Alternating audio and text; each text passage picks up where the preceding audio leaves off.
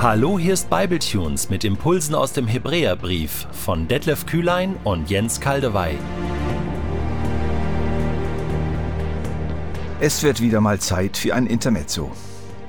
Die Gedanken von Detlef zu Kapitel 2, 6 bis 18 waren dermaßen reichhaltig, dass es gut tut, innezuhalten und diesen Text sozusagen nochmals aus der Vogelperspektive anzuschauen. Ich versuche das in einfacher und bildhafter Weise zu machen, auch deshalb, weil das ein doch recht komplizierter Text war. In Kapitel 1 wurde uns Jesus ja in seiner überragenden, konkurrenzlosen Größe vor die Augen gemalt. Jesus ist größer als alles und jeder, inklusive die mächtigsten Engel. In der Abschiedsrede von Jesus an seine Jünger im Matthäusevangelium sagt er zu Recht von sich, mir ist alle Macht im Himmel und auf der Erde gegeben. Das bringt's auf den Punkt.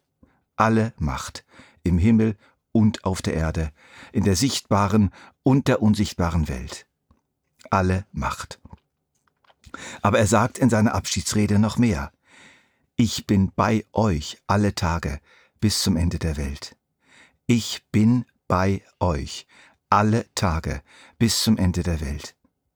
Hebräer 2 greift diese Aussage auf und erklärt sie auf seine Weise, mit anderen Worten. In Hebräer 2 kommen wir mit ins Spiel. Es ist immer noch von Jesus die Rede und seiner überragenden Stellung, aber dann auch von seinen Leuten, den Menschen, die an ihn glauben und zu ihm gehören. In welcher Beziehung steht er zu ihnen und sie zu ihm? Er bildet mit ihnen eine Familie eine regelrechte Familie. Er ist ihr großer Bruder. Sein Vater ist auch ihr Vater. Sie sind seine kleinen, sehr kleinen, sehr gefährdeten, aber echten Brüder. Und Schwestern natürlich. Er ist im Namen seines Vaters für sie verantwortlich und fühlt sich für sie verantwortlich. Er selbst ist nach seinem irdischen Leben, Leiden, Tod und seiner Auferstehung als erster Mensch überhaupt ins himmlische Vaterhaus Gottes gelangt, als vollendeter Mensch, voll kommen gemacht. Er ist den Weg gegangen und hat damit gleichzeitig den Weg gebahnt, bereitet für andere. Er will nun seine Brüder, seine Schwestern an den gleichen Ort bringen, an dem er jetzt ist. Im Johannesevangelium, Johannes 14, 2 bis 3, sagt er das so. Im Haus meines Vaters gibt's viele Wohnungen. Wenn es nicht so wäre, hätte ich dann etwa zu euch gesagt, dass ich dorthin gehe, um einen Platz für euch vorzubereiten? Und wenn ich einen Platz für euch vorbereitet habe, werde ich wiederkommen und euch zu mir holen, damit auch ihr dort seid, wo ich bin. Genau das läuft jetzt seit 2000 Jahren ab. Jesus ist dabei, den Himmel zu bevölkern, die Wohnung seines Vaters zu besiedeln.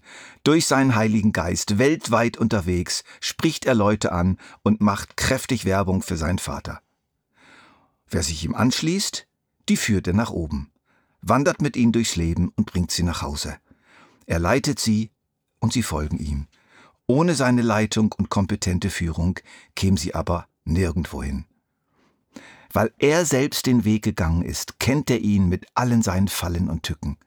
Genau wie ein erfahrener Bergführer völlig vertraut ist mit dem schwierigen Weg zum Gipfel, auf den er nun auch andere mitnehmen kann, und zwar die sich die sich bei ihm eingehakt haben und durch ihn gesichert wurden.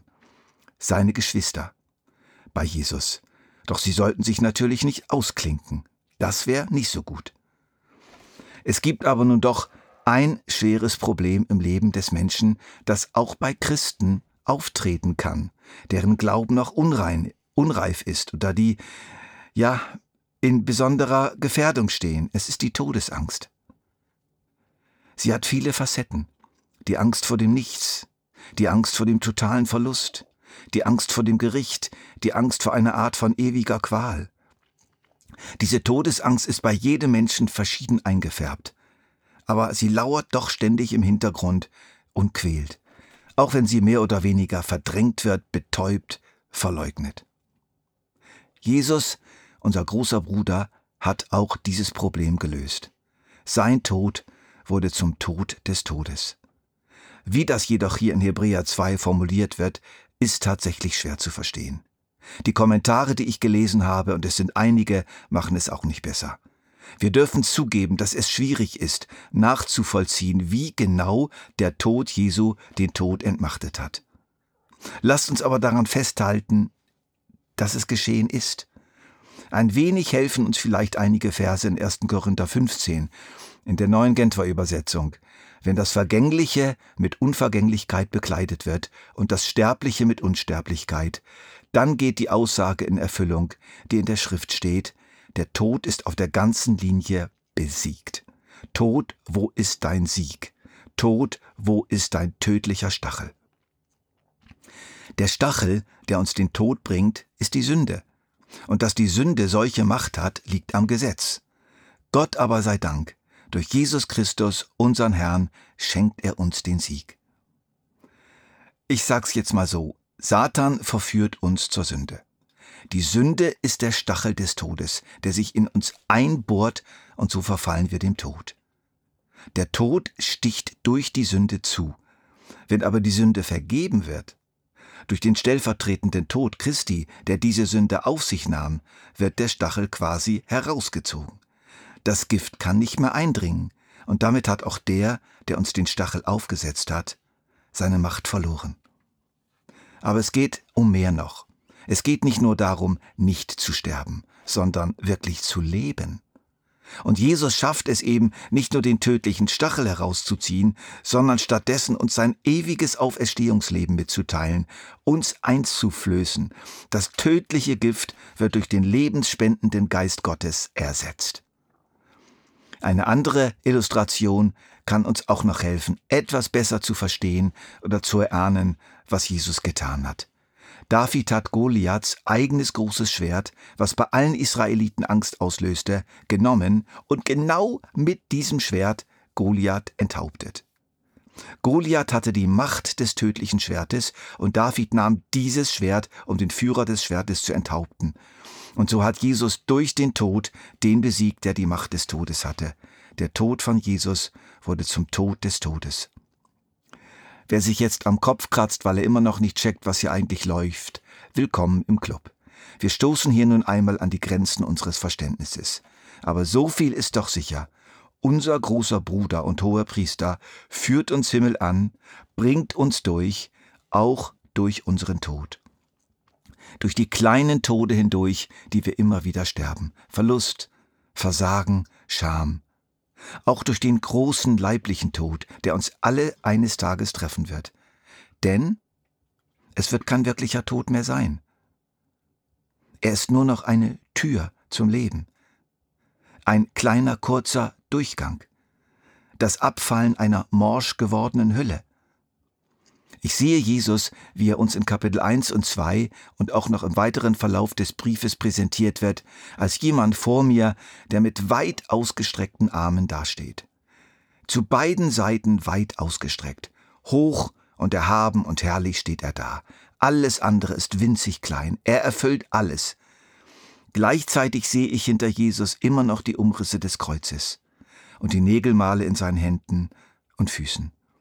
Jesus ist der Erhöhte und der Gekreuzigte, der ewige Sohn Gottes und der Mensch, der für uns gelitten hat. Ich werfe einen näheren Blick auf seine Hände.